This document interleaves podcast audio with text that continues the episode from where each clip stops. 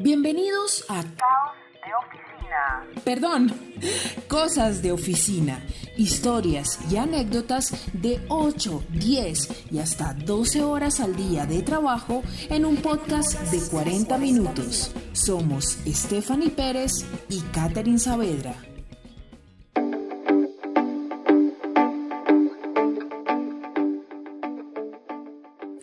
Organización en la que trabajas actualmente, ¿hay alguna persona contratada que tenga algún tipo de discapacidad?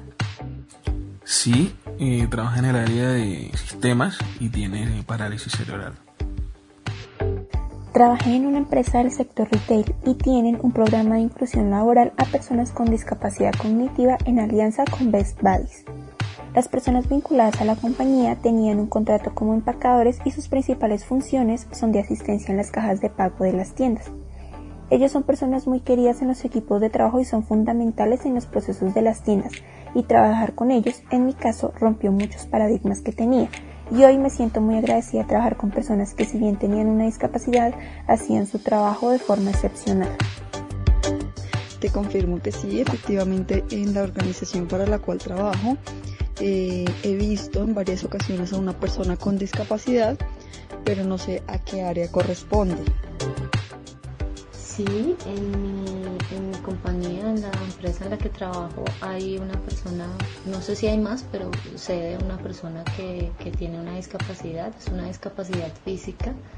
Eh, esa persona está en silla de ruedas y trabaja en el área de actuaría, es un actuario. Em, tiene un buen cargo, tiene, tiene un buen cargo en la, en la empresa.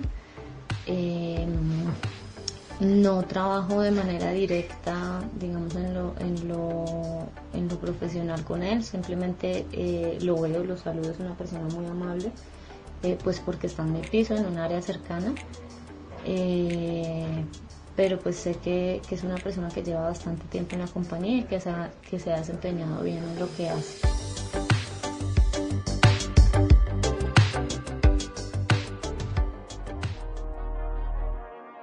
Hola Kate, ¿cómo estás? Hola a todos nuestros oyentes que siempre están fieles a Caos y Cosas de Oficina.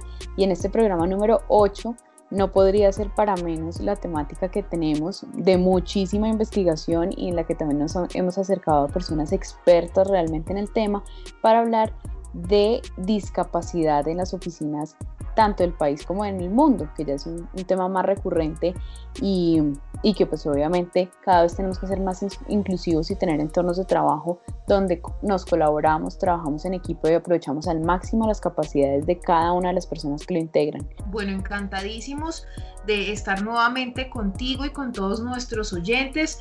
Eh, hoy es un programa muy lindo, hoy es un programa muy especial porque vamos a hablar eh, cómo se vive, cómo se ve, hay o no personas con discapacidad en nuestras oficinas, compartimos con ello y por eso empezamos con este Box Pop, en donde le preguntamos de manera aleatoria a personas, amigos, personas en la calle si hay personas con discapacidad en, sus trabajos y oh sorpresa.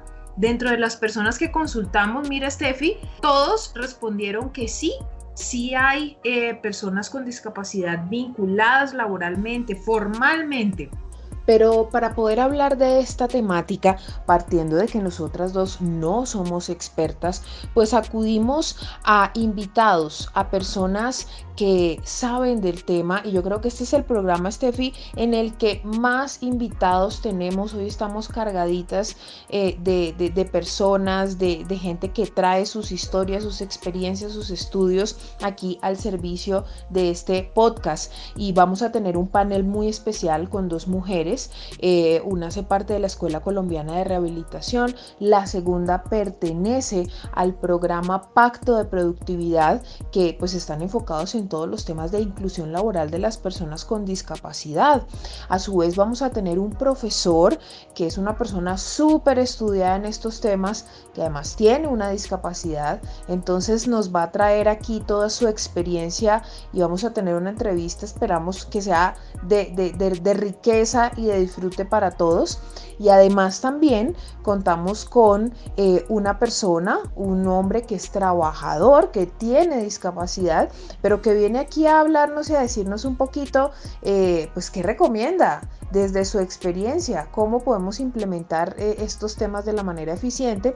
Y finalmente también a una consultora para que las empresas, si aquí alguien nos está escuchando y quiere llevar a cabo estos procesos, pues sepan que hay personas especializadas que les pueden enseñar y acompañar en este proceso de la inclusión laboral. Y Steffi, pues si te parece, yo creo que tenemos que empezar por el inicio y es definiendo qué es discapacidad. Pues según el Ministerio de Salud, eh, ellos mencionan que el concepto o la definición de discapacidad no es una definición fácil, al contrario, es una definición compleja que ha cambiado, se ha transformado durante eh, los tiempos. Y actualmente la discapacidad pues está configurada como el resultado de la interacción entre personas con deficiencias y y además, pues teniendo en cuenta las barreras que debido a la actitud y al entorno, pues evitan, impiden su participación, la participación plena de estas personas, su participación efectiva en la sociedad, pues impidiendo también que, se puedan evidenciar los procesos de igualdad eh, en condiciones pues con, con, los demás, con las otras personas. Ese es básicamente el concepto que se define. Hay mil conceptos, pero digamos que ese va a ser nuestro referente. Y Steffi, contémosle a la gente por qué, por qué nació esta idea, por qué hablar de este programa y por qué hablar de discapacidad e inclusión laboral en nuestras oficinas? No, yo creo que lo primero es que pues teníamos un desconocimiento total del tema. Eh, por lo menos yo tuve la oportunidad de hablar de discapacidad en la oficina hace muchísimos años cuando estaba haciendo un informe de gestión para una de las organizaciones donde trabajé y eh, se mencionaba como un tema de responsabilidad social y ahora en pleno 2020, después de una pandemia que nos ha cambiado la forma de pensar y de hacer las cosas y que se ha potencializado el talento, que no está ceñido a un tema de discapacidad física o otro tipo de discapacidad, sino que hay personas que tienen un talento innato a pesar de alguna condición de estas, pues obviamente hay que potencializarlo y sacarlo adelante y manejarlo bajo una equidad y unas condiciones que sean adecuadas para su crecimiento dentro de las organizaciones. Entonces creo que parte también de esta confusión en que, bueno, esto es un tema de responsabilidad social o de cultura organizacional, donde ya tenemos que empezar a hablar de unos entornos distintos a los que veníamos acostumbrados, donde hay una evolución en el pensamiento y donde tenemos también que cada vez como recolectar nuevos talentos y nuevas habilidades de las personas para poder construir en un mundo que ya es totalmente desconocido para todos y que está avanzando y que está avanzando muy rápido. Entonces creo que eh, toca como exprimir esos talentos de cada una de las personas que conforman los equipos y ya no es momento de seguir generando barreras, sino también de, integrando todas esas cualidades chéveres. Y eso es lo que vamos a encontrar en este programa porque vamos a ver unas personas súper eh, tesas que están haciendo unos cambios dentro de sus organizaciones estando en una condición que le llamamos de discapacidad dentro de las categorías pues mundialmente reconocidas y con las características que tú nos cuentas, Kate.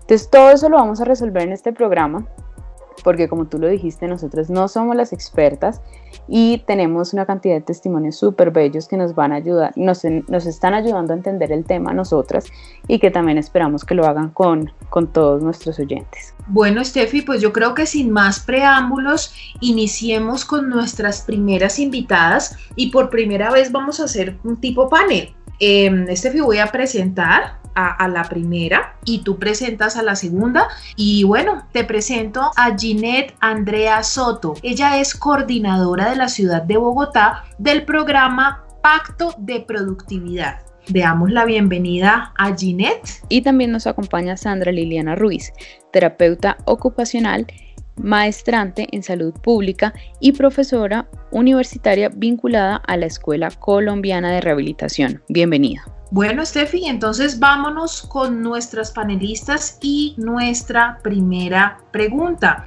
Y para ello invitamos a Ginette, quien sea la primera que nos responde. Ginette, cuéntanos para ti, ¿qué entiendes por inclusión laboral de personas con discapacidad? Pues hace referencia a un derecho, básicamente, que tienen las personas con discapacidad de poder acceder a un empleo, así como lo tenemos la mayor parte de las personas, em, en igualdad de condiciones al resto de la población, eso es lo que busca, donde pues se tiene en cuenta lo que ha establecido un documento muy importante que es la Convención de los Derechos de las Personas con Discapacidad y allí habla del derecho al trabajo y da pues como unas recomendaciones y es que sea libremente elegido por la persona, es decir, que no tenga que imponérsele que ese es el trabajo en el que tiene que desempeñarse, sino que ya la persona pueda acceder a ese empleo de acuerdo a sus intereses, de acuerdo a sus habilidades, a sus capacidades, a sus competencias, en un entorno pues que sea abierto, que sea inclusivo y por supuesto accesible dependiendo la discapacidad que, tenga esta persona. Eso es lo que podríamos hablar de, lo que se entiende por, por inclusión laboral. En esta segunda, eh, me gustaría que las dos nos dieran su respuesta eh, porque me parece importante tener dos puntos de vista diferentes. ¿Realmente hay oportunidades laborales para las personas con discapacidad? ¿En dónde las pueden encontrar? Para esta pregunta, Steffi, entonces, eh, démosle paso para que inicie Sandra y luego prosiga Ginette. Sí, hay oportunidades. Quisiera mencionar que desde el año 2013 eh, en, en nuestro país el Estado, a través de la ley 1618, estableció las disposiciones que garantizan y aseguran que la inclusión laboral es una acción real, tanto para sectores públicos como para sectores privados, a nivel nacional, a nivel de departamentos, a nivel distrital y a nivel de los municipios. Eso, esta determinación realmente debe acogerse de manera afirmativa y con ajustes razonables, es decir, que es una obligación laboral que debe ser libre de cualquier tipo de discriminación. Se pueden consultar varios portales de empleo para personas con discapacidad. podemos encontrar en opción empleo, por ejemplo, en trabajo.com, Teletón, eh, Universia, el Pacto de Productividad, en la página del Ministerio de Trabajo. A veces tenemos el imaginario de que, de que no hay, que de verdad no, no existen, en Colombia hay. Y, para poder llegar a ellas eh, es importante que se hable que en Colombia existe una entidad que es la Unidad Administrativa del Servicio Público de Empleo que hace parte del Ministerio de Trabajo y esta entidad eh, que nació en el año 2013 es la encargada de administrar eh, lo que se conoce como los centros de empleo, quienes están encargados en, en nuestro país de los procesos de intermediación laboral. Así ha sido como el gobierno lo ha establecido y son estas entidades las que, las que lo hacen. Entonces, em, hay varias opciones para que las personas con discapacidad puedan llegar a ellas a estas eh, ofertas y una de esas es pues que se registren en alguno de estos centros de empleo. ¿Dónde hay centros de empleo? En todo el territorio nacional. Existen centros de empleo de las cajas de compensación familiar, existen centros de empleo del SENA, de las agencias, de las alcaldías y de las gobernaciones y también de entidades privadas. Entonces eso es como lo primero que se sugiere que hagan y es que se registren para que inicien una ruta de empleabilidad y posteriormente pues puedan tener mayor acceso a esas vacantes. Algo importante es que en Colombia existe algo y es que es la Bolsa Única de Empleo. Y pues por internet pueden buscar por Google Bolsa Única de Empleo y allí están registradas todas estas vacantes que estas entidades, estos centros de empleo han gestionado con las empresas. Muchas gracias a nuestras invitadas. Creo, Steffi, que definitivamente eh, pues herramientas es lo que hay, eh, páginas, oportunidades y toca que empezar a buscar y a verificar eh, qué tantas publicaciones hay y qué tantas de esas oportunidades son, son efectivas y, las personas pueden aplicar. La idea es que aquí se lleven con muy buena información. Si cualquier persona nos está escuchando, tiene algún tipo de discapacidad y quiere trabajar, pues eh, también le sirva de insumo. Para esta tercera pregunta, quiero invitar a Sandra y que nos cuente ¿Qué pueden hacer las empresas para fomentar la inclusión laboral de las personas con discapacidad? Las empresas que quieren iniciar procesos de inclusión de personas con discapacidad deben priorizar esta intención en sus indicadores de gestión del talento humano, de tal forma que se asuma con la importancia y la responsabilidad que esto requiere. Por ejemplo, asignar líderes reales que se apropien de estrategias para el cambio organizacional, que promuevan acciones necesarias para una transformación social que sea sostenible, no simplemente por los beneficios tributarios que todos conocemos son otorgados por eh, la legislación en nuestro país, ni tampoco por los programas de responsabilidad social empresarial que son los de mostrar en la foto. Nos vamos con la cuarta y de nuevo me gustaría que ya para cerrar con esta cuarta pregunta, las dos eh, nos den sus eh, percepciones. Luego de contratar a una persona con discapacidad, ¿qué debe hacer la organización, los jefes, los compañeros y el colaborador mismo? Si estás de acuerdo, Steffi, entonces que eh, inicie Sandra y nos cuente su percepción sobre esta pregunta y luego continuamos con Ginette. Si se ha dado el proceso de preparación y de selección de una manera consecuente a un perfil ocupacional adecuado, la organización debe garantizar que todos los ajustes sean razonables de acuerdo al tipo de discapacidad. Es importante luego que esa persona cuente con un acompañamiento permanente.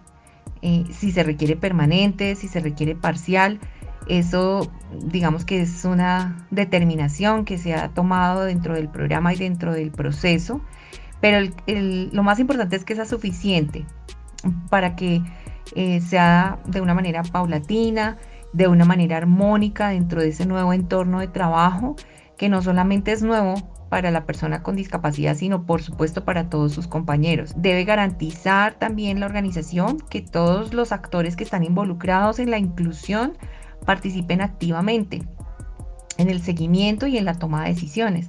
A veces se, piensa que solamente es un proceso aislado que le compete a las personas que pueden interactuar o relacionarse o comunicarse con la persona con discapacidad, pero realmente funciona igual que en cualquier proceso eh, de vinculación en el que un trabajador nuevo llega y se hace una presentación formal con las diferentes dependencias, se hace un reconocimiento de esa persona como parte de la organización. Los jefes eh, requieren conocer las características de la discapacidad. Como lo estaba diciendo antes, em, eso le permitirá entender cuáles son eh, los alcances y las condiciones en las que él tiene que planear esos indicadores de productividad que le van a corresponder al cargo que está asignado, de manera que él como jefe pueda asegurar esa equidad y la no discriminación. Luego de que las personas con discapacidad han sido contratadas, lo que las empresas deben hacer, incluyendo jefes, compañeros y el mismo colaborador, como programa también consideramos que un paso fundamental que hemos implementado en Pacto de Productividad es el seguimiento. Hacer procesos de seguimiento porque esto permite identificar en el momento adecuado las buenas prácticas, pero por supuesto las oportunidades de mejora. Entonces eso es lo que hace un proceso de seguimiento y por eso es tan importante llevarlo a cabo como parte de todo lo que hace la inclusión laboral. Y ah, también importante que, la empresa haga es que este proceso haga parte de la, estrategia corporativa, que realmente no sea un proceso aislado y que no sea solamente un, motivo eh, inicial de, de, hacer algo por la población, sino que realmente se convierta como parte del ADN de la organización para que realmente sea sostenible. Bueno, pues Steffi, démosle las gracias a la Escuela Colombiana de Rehabilitación y al programa Pacto de Productividad, quienes eh, pues muy amablemente nos han prestado sus profesionales a esta par de, expertas eh, para que nos dieran este panorama y esta introducción sobre este tema que, realmente hay que investigarlo, hay que aprenderlo y hay que hablar es con la gente que sabe, ¿no? Claro que sí, entonces pues vamos con nuestro siguiente invitado experto que nos va a ayudar ya a ahondar en estas duditas ya puntuales que nos quedan y es que yo todavía, Kate, todavía no entiendo cuáles son todos los tipos de discapacidad porque entiendo que hay unas ocultas y hay otras que sí son muy perceptibles. Entonces, ¿cómo las podemos identificar? Pues Steffi, está hoy con nosotros Anderson Henao.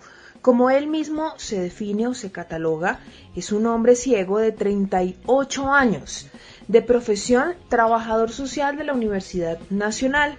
Es magíster en estudios sociales contemporáneos de la Universidad Central, es candidato a magíster en filosofía de la Universidad del Rosario, es profesor universitario e investigador y es activista por los derechos humanos de las personas con discapacidad.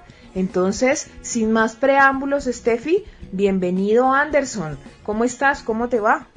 Hola, ¿cómo estás? Bueno, un gusto eh, estar con ustedes, conversar sobre estos temas. Un saludo a quienes nos escuchan.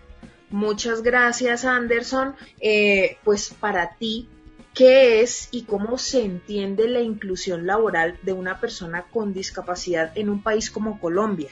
Mira, yo empezaría señalando qué es discapacidad. Entonces, la, discapacidad es un concepto que ha evolucionado, es un concepto dinámico, pues que hace fundamentalmente referencia a cierto tipo de personas. Entonces, en este momento estamos hablando, por ejemplo, de personas ciegas, personas sordas, personas con eh, discapacidad física, que son aquellas que tienen dificultades para realizar actividades eh, de movimiento, por ejemplo, de sus piernas, de sus brazos, de su cuerpo.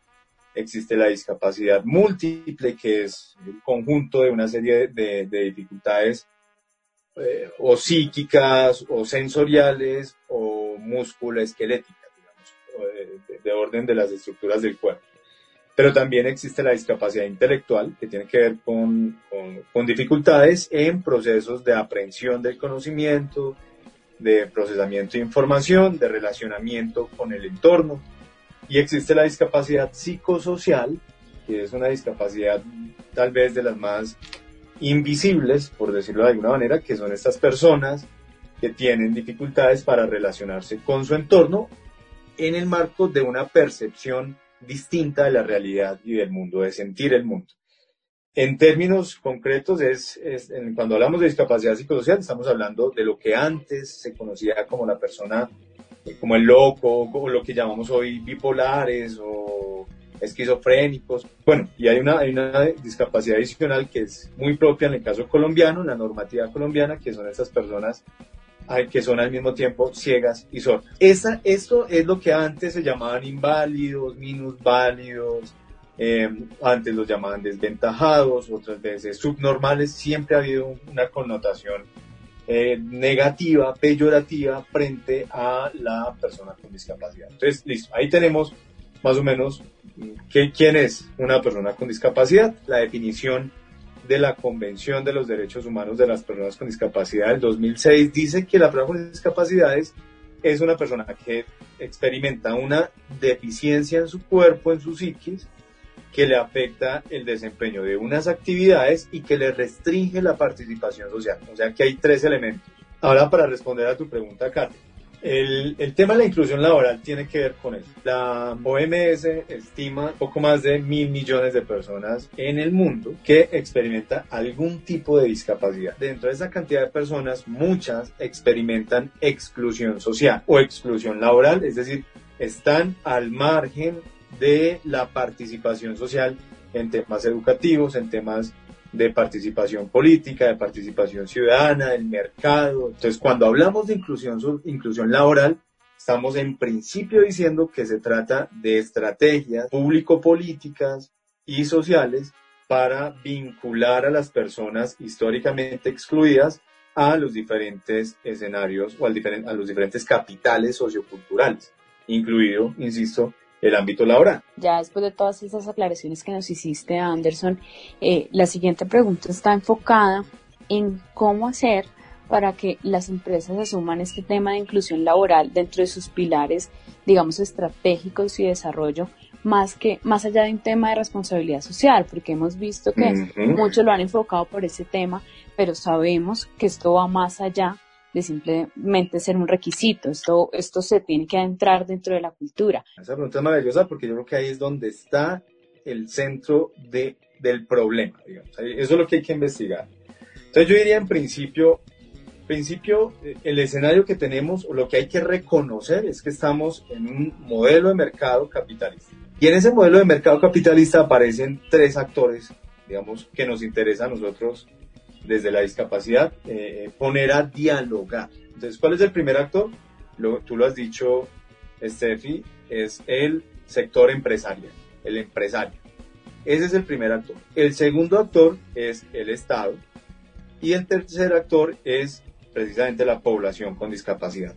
Aquí hay tres actores, insisto, que tienen que dialogar en un modelo de mercado como el que tenemos, que es el capitalista. ¿Qué es lo, en torno a qué dialoga?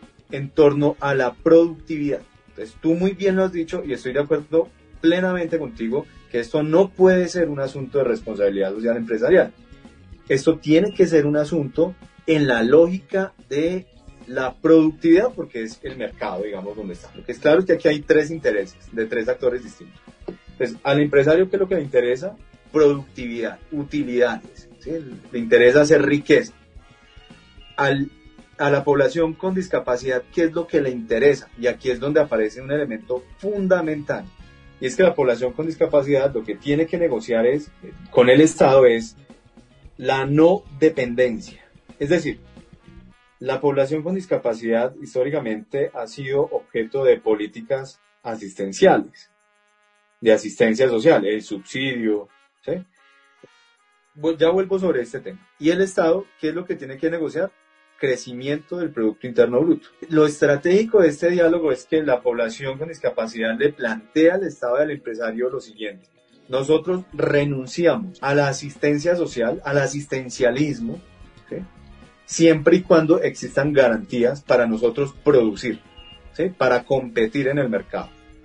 Es decir, estamos en el terreno de plantearle al, al, mercado que nosotros como programas con discapacidad podemos competir y podemos producir, podemos generar utilidades. Esto no es un problema de responsabilidad social empresarial porque cuando entramos a esa lógica de la responsabilidad social, estamos por fuera del mercado. Y Anderson, eh, teniendo en cuenta que estamos precisamente en esta, en esta economía y en este modelo capitalista, ¿tú qué crees que, podría hacer el sector económico, el sector empresarial de este país para fomentar la inclusión laboral de personas con discapacidad? Mira, el, el, Estado aquí es fundamental. O sea, el, lo que pasa es que nosotros estamos en, una, en un modelo de, Estado que no es intervencionista, o sea, no interviene en el mercado. Entonces, por ejemplo, en Colombia tenemos eh, el decreto 2011 del 2017 que obliga a las entidades públicas a contratar un número de personas con discapacidad, un porcentaje de personas con discapacidad, pero en el sector público, no en el sector privado. Entonces, está bien, podemos decir que el Estado no va a obligar al sector privado a contratar, que no sea una obligación, porque no interviene, no interviene el mercado. Pero lo que el Estado sí puede hacer es crear los estímulos para que el empresario contrate. Entonces, en este momento pues tenemos algunos estímulos, reducción de impuestos, reducción de parafiscales. No obstante, hemos conocido es que el sector privado se ha aprovechado para simular una contratación de personas con discapacidad para mantener nóminas paralelas. Si, si el Estado, por ejemplo, garantiza la formación de las personas con discapacidad, es decir, garantiza un proceso educativo con, con inclusivo, eh, si garantizan una formación para el trabajo de calidad, pues le estamos entregando al sector privado mano de obra, mano de obra cualificada.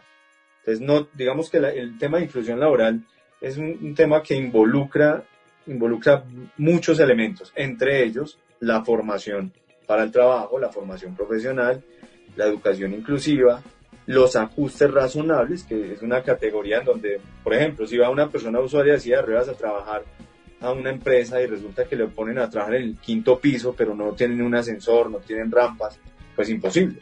Entonces hay que hacer ajustes razonables, que esa persona si, si lo ponen a trabajar en el quinto piso y no hay un ascensor, pues lo más razonable es que no trabaje en el quinto piso, sino en el primero si una persona con discapacidad en este momento te está escuchando y o está en su, en, en, su proceso de, búsqueda laboral o está laborando, ¿qué le podrías decir?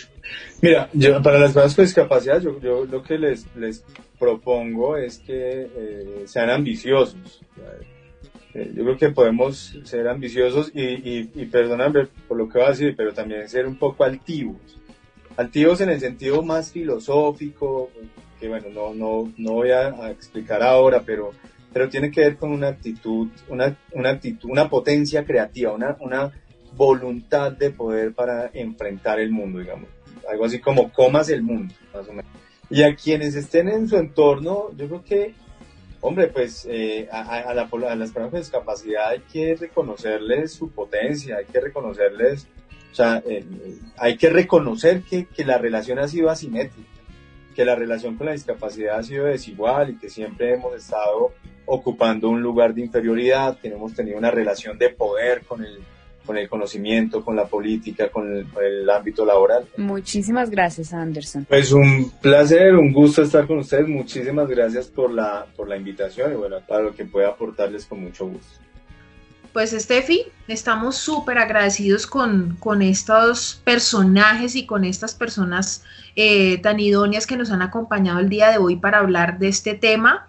Eh, y bueno, tenemos aún dos personas más, porque este programa, como lo dijimos desde el inicio, está cargadito de invitados que nos están dando todo el contexto y la información que necesitamos. Y para nuestro tradicional top 5, pues esta vez no lo voy a hacer yo, sino que trajimos a un experto y eh, Estefi, me encantaría por favor que tú lo presentes porque él nos trae información también desde su experiencia. A mí me encanta como él se presentó justamente para este programa y yo quiero que lo haga él directamente, quien nos trae el top 5 de recomendaciones para una persona, desde el punto de vista de una persona que tiene discapacidad visual para poder trabajar en el entorno corporativo. Pero no solamente aplica para este caso, como él lo dice, puede aplicar para muchas otras discapacidades. Adelante. Un cordial saludo para todos. Mi nombre es Andrés Mauricio Giraldo. Tengo una discapacidad visual de nacimiento y soy sociólogo con especialización en educación y discapacidad de, la Universidad del Cauca. En este momento me desempeño como gestor de inclusión laboral para una agencia de empleo de la ciudad de Cali. Y el relacionamiento con mis compañeros al principio fue bien interesante porque nunca habían trabajado con una persona con discapacidad visual. Y cuando llegué pues todos estaban como preocupados de de que yo no me fuera a golpear con nada, de que no me fuera a perder, bueno, muchos eh, prejuicios que las personas tienen. Pues al principio todo el mundo estaba muy pendiente de mí y poco a poco se fue normalizando la relación eh, porque ya vieron que yo podía defenderme solo, que podía caminar solo por todos los espacios, podía llevar los documentos a las oficinas que yo necesitaba. Eh, bueno, que sí requería ayuda en algunas cosas mínimas y pues siempre he contado con la colaboración de mis compañeros, la verdad eh, ha sido una relación muy chévere con, con ellos. ¿Y cuál es mi recomendación para las empresas que quieran vincular personas con discapacidad visual? Primero, que conozcan que las personas con discapacidad visual tienen muchas posibilidades eh, para trabajar en las empresas y su productividad va a ser igual que cualquier otro empleado que, o colaborador que tenga la compañía.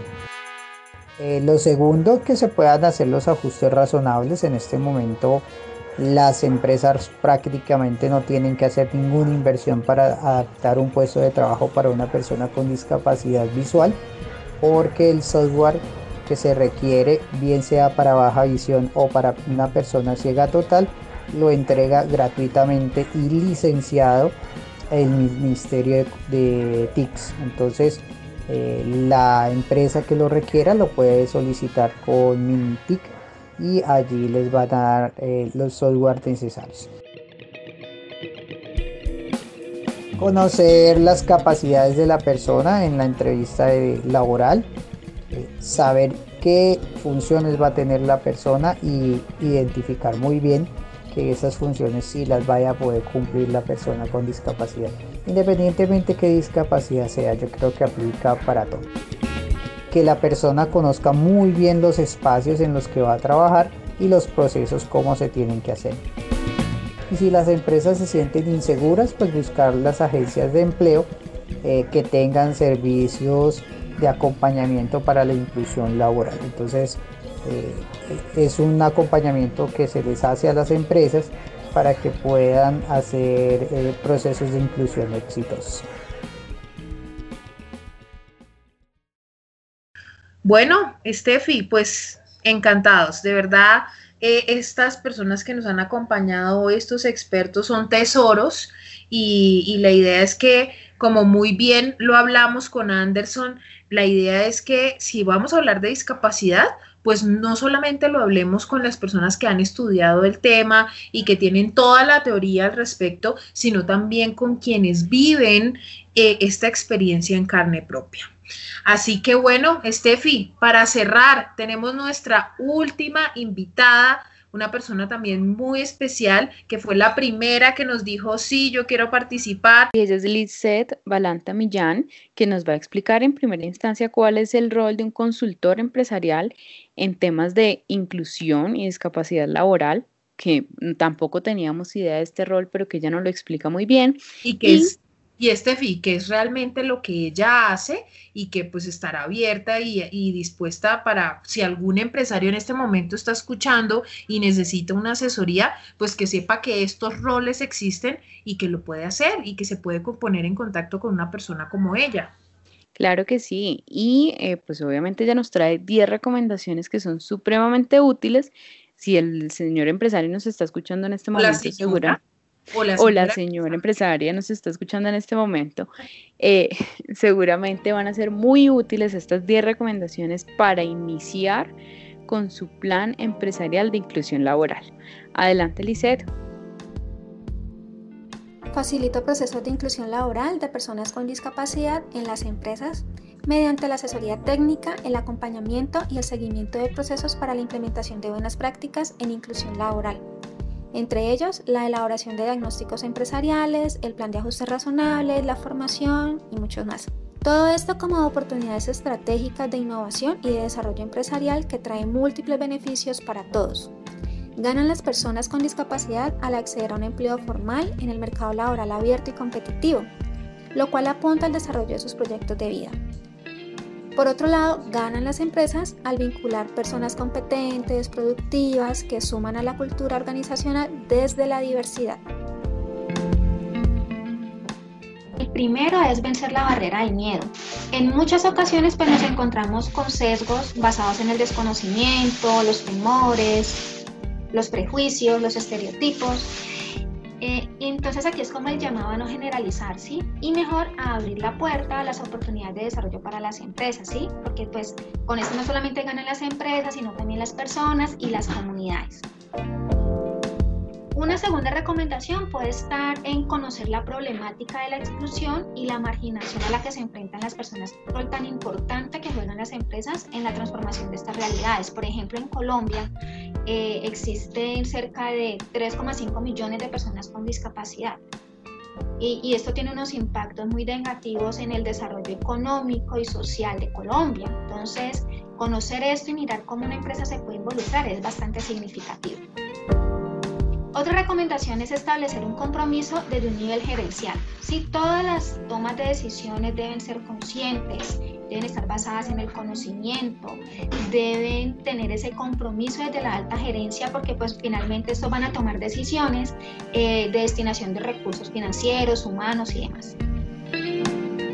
Eh, otra recomendación es preparar y fortalecer a la organización y esto pues se logra eh, a través de unas capacitaciones, formaciones, asesorías y acompañamientos.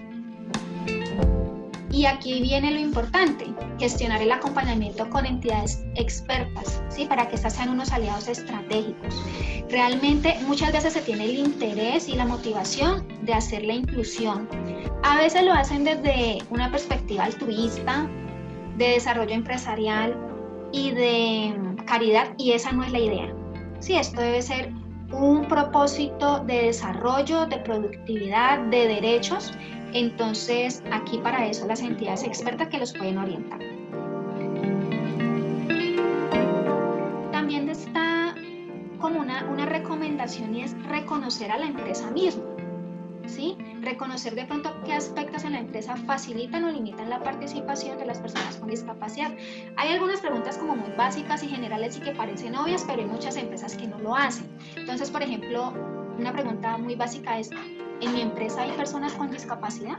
Si las hay, ¿cuántas y cuáles son sus características? ¿Cierto? Pero esto también debe ir acompañado de un estudio técnico.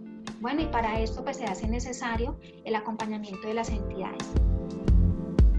Otra, otra recomendación está la de gestionar desde un comité de diversidad e inclusión basado en los enfoques de discapacidad, derechos y productividad. Lo ideal es que este comité esté conformado por líderes de diversas áreas como gestión humana, medio ambiente y seguridad y salud, también desde el área jurídica, comunicaciones, entre otros. Conocer las experiencias de éxito de otras empresas siempre resulta enriquecedor. Hay empresas que ya llevan delantera, hay empresas con, ¿qué les digo yo? 10 años de experiencia haciendo inclusión laboral con procesos masivos, por ejemplo, empresas con 20, 30 personas eh, contratadas en una sola convocatoria. Y más que contratadas, vinculadas y que hacen parte de la cultura de la organización. Se les recomienda que inicialmente puedan implementar proyectos pilotos de vinculación, por ejemplo, de aprendices o practicantes con discapacidad eh, también se pueden realizar convocatorias intencionadas a personas con discapacidad como medidas de acción afirmativa. ¿Esto qué quiere decir? Que yo puedo generar una convocatoria dirigida para personas con discapacidad de acuerdo a lo que yo he venido identificando en las necesidades de productividad de mi organización y del nivel de preparación que yo tenga como, como organización, ¿sí? La idea es pues que las empresas se vayan aperturando cada vez más ¿sí? a la diversidad, a la inclusión de la misma y que se vayan transformando basadas en el conocimiento en entidades incluyentes, en organizaciones incluyentes.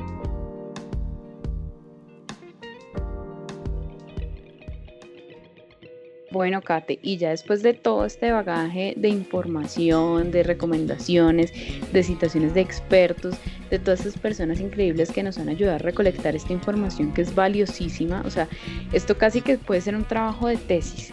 Incluso podríamos transcribir esto y sacamos un artículo que yo sé que Anderson, que es experto en publicaciones en revistas indexadas, lo podemos sacar tenemos todas las fuentes súper buenas. Como siempre, pues nosotras estamos dispuestas eh, siempre a entregar y prestas a entregarles a ustedes herramientas para mejorar la cultura organizacional de pues las oficinas en Colombia y también para mejorar el rol de todos ustedes oficinistas para que sean más inclusivos, para que tengan unos entornos a la vanguardia, chéveres de trabajar, colaborativos, espacios diferentes. Eso es Caos y Cosas de Oficina y pues obviamente invitarlos a que nos sigan en nuestro Patreon. Y adicionalmente ya tenemos instaladas nuestras redes sociales, Instagram y pues obviamente nuestros LinkedIn para que nos puedan seguir con todas estas recomendaciones que iremos ampliando en el camino y también para que conozcan a todas las personas que nos estuvieron acompañando en este detrás de cámaras de, de este programa tan bonito. Detrás de micrófonos, Steffi. Eso. Bueno, pues nada, gracias Steffi.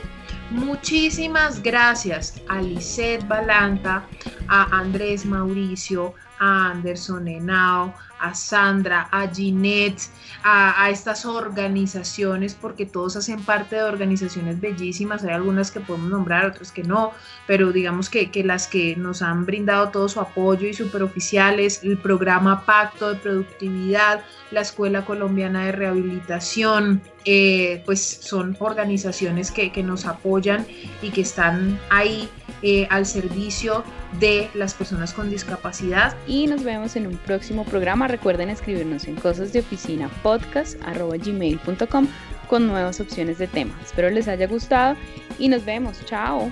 Chao.